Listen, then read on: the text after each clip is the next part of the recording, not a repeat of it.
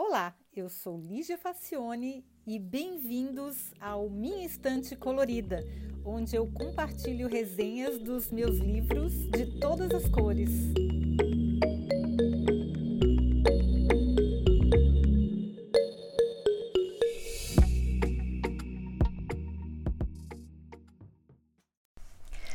Olá! Hoje a gente vai falar de um livro ótimo, um dos melhores que eu li no ano passado. Terminei de ler esse ano, foi bem na transição, que se chama How to Talk to Robots: A Girl's Guide to a Future Dominated by AI, que numa tradução livre seria Como falar com robôs, um guia para garotas para um futuro dominado pela inteligência artificial de Tabitha Goldstaub, que é o nome da, da moça que escreveu o livro. Bom, eu achei esse livro numa livraria especializada em livros em inglês, em Amsterdã, e quando eu vi na, na livraria, eu não pude deixar de trazer, porque realmente é, o título era muito atraente. Falar com robôs, mas do ponto de vista de meninas, de mulheres, de, de um ponto de vista totalmente inesperado, eu achei. Bom, aí vamos falar um pouquinho sobre a autora.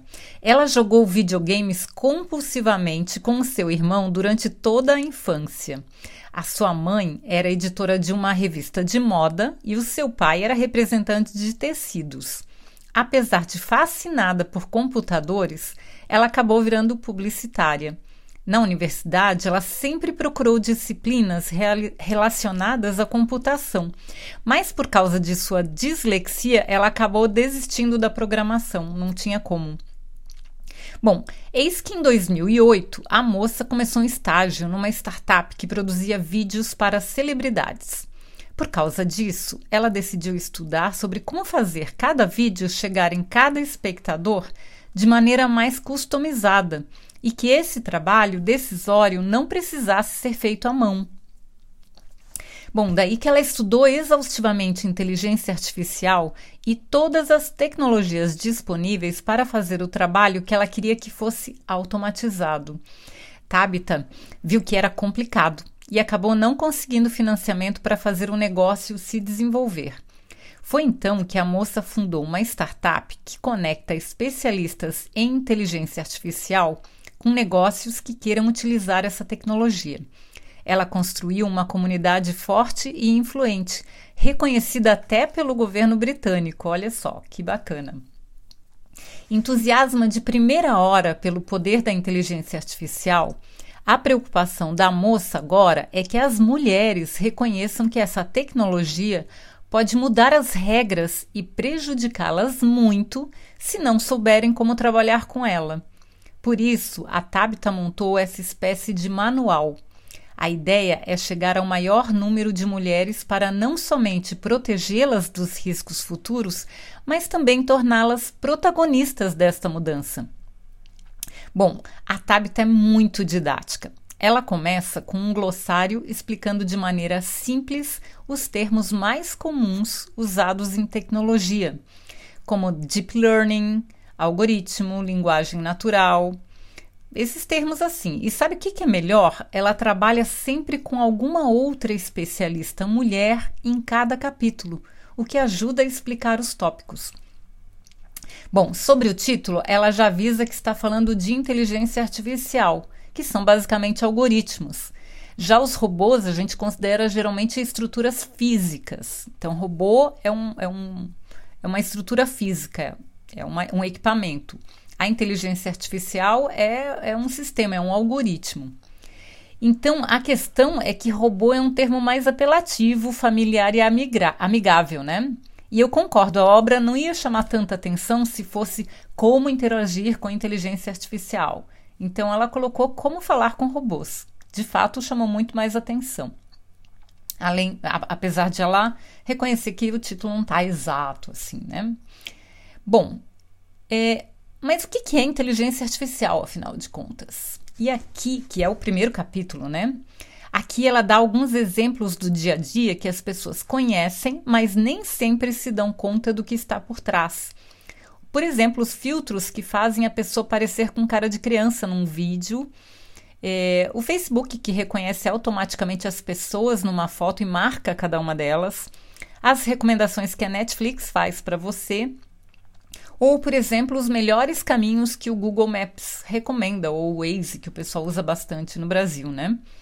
Bom, mas para responder diretamente à pergunta, a Tabita, que não é boba nem nada, convidou Karen Hall, que é jornalista, engenheira e sua colega no MIT Technology, que é uma, uma revista que ela ajuda a publicar. Ela é colunista, as duas são colunistas, né? Bom, aí a Tabita e a, e a Karen explicam que a inteligência artificial tenta reproduzir a maneira como o cérebro humano aprende e toma decisões. E há dois tipos de inteligência artificial. O primeiro é chamado inteligência artificial restrita, e é essa que a gente citou nos exemplos. Ela ela é treinada para fazer um tipo específico de tarefa, seja para você ficar com cara de bebê, seja para mudar a cor do seu cabelo, enfim. E aí, ela é criada para executar um tipo de tarefa bem específico, como eu falei. Já a inteligência artificial geral, é a mais parecida com um humano e ainda estamos longe de desenvolver, pois exige um repertório mais amplo. É aquela que aparece nos filmes de ficção científica, que toma decisões, que tem emoções, talvez. Então, aí ela fala da diferença também entre robôs e que é o hardware e a inteligência artificial, que é o software. E aí, no próximo capítulo, ela fala sobre a história feita por mulheres. E aí ela desenha um panorama na linha do tempo contando como a inteligência artificial se desenvolveu desde Alan Turing, em meados de 1930, até 2018, quando pesquisadores descobriram vieses racistas nos algoritmos. Mas no meio disso tudo, ela apresenta as muitas mulheres que fizeram tudo acontecer e não foram poucas. Nós vamos de Ada Lovelace, que eu já, já contei aqui no podcast a biografia dela. Eu acho que é o primeiro episódio de todos do podcast. A gente fala da Ada Lovelace, com que fez o primeiro algoritmo, até as incríveis mulheres programadoras e inventoras das linguagens de programação e compiladores. A Grace Hopper, também criadora do COBOL, inventou o compilador porque ela achava um absurdo as pessoas terem que usar a linguagem da máquina e não o contrário. É sério, olha, gente, só esse capítulo já valeria o livro. Tantas são as maravilhas que essas poderosas fizeram na computação. Na, na verdade, eu acho que esse livro tinha que fazer parte do, do, currículo de todos uh, os estudantes, principalmente os de TI, mas eu, eu penso que os estudantes de TI até aprendem algumas dessas coisas, mas só esse capítulo da, da, da contribuição das mulheres na história da computação já vale o livro, mas tem mais, olha só. E aí, com a ajuda da Karen Howe, eu, o capítulo seguinte descreve como funciona o machine learning. Que tipo de dado cada programa, por exemplo, as fotos do Facebook, ou o Spotify, ou a Netflix, ou o YouTube, usa para aprender. Como eles buscam o padrão para tomar as decisões no seu lugar. Então, é bem interessante porque tem exemplos práticos para a gente entender. Eu achei muito bacana porque ela desmonta as notícias sensacionalistas publicadas sem nenhum critério, como aquela que dizia que o Facebook fez um experimento e que dois algoritmos conversavam e eles acabaram criando uma linguagem própria que os humanos não entendiam. Eu li essa notícia, fiquei bastante preocupada e você também deve ter ouvido falar que. E aí os robôs criaram uma linguagem própria que os humanos não entendiam, e, e por isso os robôs iam dominar o mundo, porque eles estavam fazendo coisas sem o conhecimento dos humanos. E aí, os jornalistas sensacionalistas meio que tocaram terror sobre os perigos da inteligência artificial, especulando como as máquinas poderiam se rebelar na verdade, os algoritmos foram treinados para buscar padrões, ou seja, grupos de palavras que apareciam mais quando a compra era fechada. Aí eles começaram só a usar essas palavras e o vocabulário deles ficou restrito demais, não fazia mais sentido para os humanos. E, em vez de superinteligência, o que aconteceu foi o oposto. O teste falhou justamente porque as máquinas simplificaram demais a coisa. E o resultado não serviu para substituir um ser humano na negociação, que era a ideia original. Olha só, como as pessoas distorcem as notícias, né? Por isso que a gente tem que ler tudo com bastante cuidado. E aí, depois tem um capítulo que é muito bacana também, que é sobre como não falar com o robô. E aí, nesse capítulo, a Tabita fala sobre os riscos da inteligência artificial. Como, por exemplo, programar um algoritmo para criar e disseminar conteúdos perigosos, como a gente conhece o caso da Cambridge Analytica, que ela apresenta com mais detalhes, que chegou a influenciar o Brexit. Também o uso de deepfakes para distribuir fake news. É, também o algoritmo pode discriminar grupos de pessoas e há pesquisas já mostrando algoritmos que reproduzem machismo e racismo, entre outros problemas. Também a inteligência artificial pode criar dependência entre pessoas e máquinas, infringir a privacidade, provocar e participar de ataques ou guerras, entre outros. Então, tem muito problema, tem muito risco também. A autora fala das causas desses riscos, basicamente dados com vieses, pouca diversidade entre os programadores, desconhecimento dos mecanismos internos para a tomada de decisão, que a gente não sabe como é que a máquina toma a decisão, o, o, os critérios não são claros, a falta de responsabilização, porque aí ninguém é responsável, porque é a máquina que está tomando decisões, e a desigualdade digital entre idades, países, níveis de educação, por exemplo. E aqui ela cita também algumas ações que estão sendo tomadas para tentar minimizar esses riscos. Então, gente, esses são riscos bem claros e bem próximos que já estão acontecendo é, com inteligência artificial, mas é como diz o Harari, o Yuval Harari, que eu gosto muito. Não dá para voltar na história, só dá para ir para frente. Então, não dá para tentar travar a, a, o uso da inteligência artificial. A gente vai ter que aprender a lidar com ela. E justamente o próximo capítulo ela fala justamente isso, como falar com o robô, que é o título do livro. E aí ela trata de apresentar os benefícios do uso da inteligência artificial. Por exemplo, ninguém mais vai precisar fazer trabalhos chatos. É, vão ter novos e hesitante, excitantes desafios para profissionais é, que gostariam de aprender coisas novas. Uma forte aliança na luta contra as mudanças climáticas ajuda aos humanos para viver de maneira mais saudável, a customização da educação, também assumir trabalhos que sejam perigosos para os humanos, aumento da acessibilidade e também o promover o fim da espera em filas. Então, tem muitas vantagens pro, pro, do uso da inteligência artificial. E também não dá, não dá para voltar atrás. Então, a gente tem que ampliar os benefícios e tentar minimizar os riscos, né?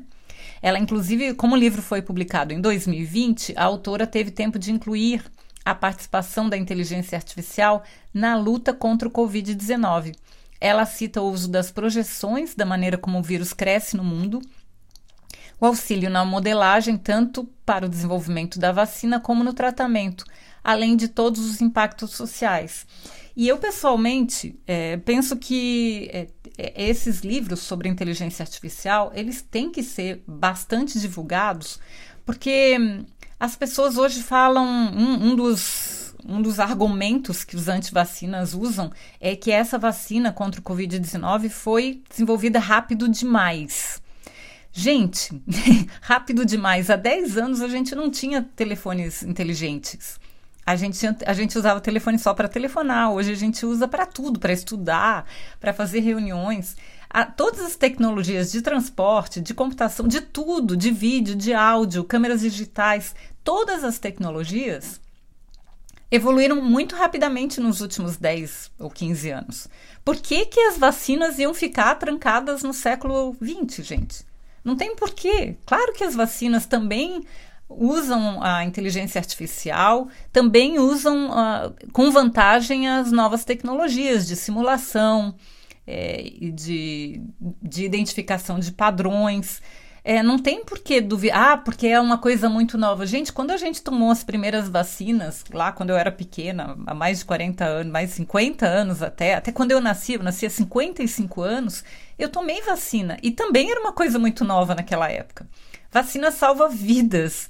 Então, essa história de que a vacina foi desenvolvida muito rapidamente, graças a Deus que ela foi desenvolvida muito rapidamente, porque a gente tem tecnologia como nunca teve antes na história da humanidade para desenvolver vacinas rapidamente. Que bom isso, né? Então, a inteligência artificial já ajudou, já está ajudando com, com o desenvolvimento de vacinas e também com o desenvolvimento de remédios novos que estão sendo desenvolvidos para isso. Então, é, são, é um dos benefícios bem claros da inteligência artificial e da tecnologia. Bom, aí ela, o oitavo capítulo é primoroso, gente. A mulher não ela, não, ela se superou com esse livro. Realmente, se você tem que ler um livro esse ano, eu sugiro esse, porque ela é muito bom. O oitavo capítulo apresenta entrevistas com mulheres brilhantes que se destacam na tecnologia, seja como empreendedoras, seja como educadoras, desenvolvedoras, escritoras ou pesquisadoras. Para mim, essa é a parte mais inspiradora. O livro podia ter só esse capítulo e já teria valido a pena também, porque é muito, muito boa. Essas entrevistas são realmente excelentes. E ainda tem mais. Olha só, gente, parece aquelas, aquelas ofertas lá que nunca acaba de ter vantagens, né? Tem mais ainda. O que já era ótimo ainda pode melhorar. A Tabita explica o que podemos fazer para abraçar a mudança sem muitos traumas e como é que a gente pode se, é, se proteger desses efeitos adversos da inteligência artificial. A moça deixa uma lista de livros técnicos e de ficção, ficção científica ou, ou outro tipo de ficção, documentários, newsletters, podcasts e até atividades, eventos e cursos para quem quer se aprofundar mais no tema. Ela fez realmente o trabalho de casa com muito capricho. Um trabalho realmente primoroso. Eu penso que ele devia ser traduzido em todas as línguas e seu livro texto nas escolas, principalmente para meninas. Eu achei uma pena porque eu pesquisei e não tem em português ainda.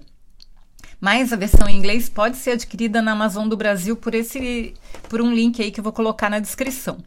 Gente, se você ainda não tem a aprender a ler inglês como resolução de ano novo, eu colocaria na lista, porque sim, falar inglês é interessante, entender filmes sem legenda é bom, mas mais do que tudo, ler inglês é importante porque a maior parte da literatura, principalmente na área de tecnologia disponível no mundo, está em inglês. Demora tempo para traduzir. O mercado editorial brasileiro está passando por algumas crises, então tem muitos livros muito bons que não foram traduzidos e nem serão, pelo menos não tão cedo. Não há tempo de, de, de a gente ter as informações é, mais atualizadas. Eu mesmo fiz o prefácio para um livro é, que, que foi traduzido para o português faz mais de seis meses e até hoje não foi lançado ainda o livro, por causa do, de problemas do mercado editorial. Então, gente, é, se você não lê inglês ainda, faz um esforço para ler inglês, porque realmente é uma coisa que vai fazer muita diferença, porque a gente vai se atualizar com muito mais rapidez. A gente vai ficar é, por dentro do que está rolando no mundo, porque a maior parte da, da literatura, principalmente na área de tecnologia e pesquisa, é em inglês, tá, gente?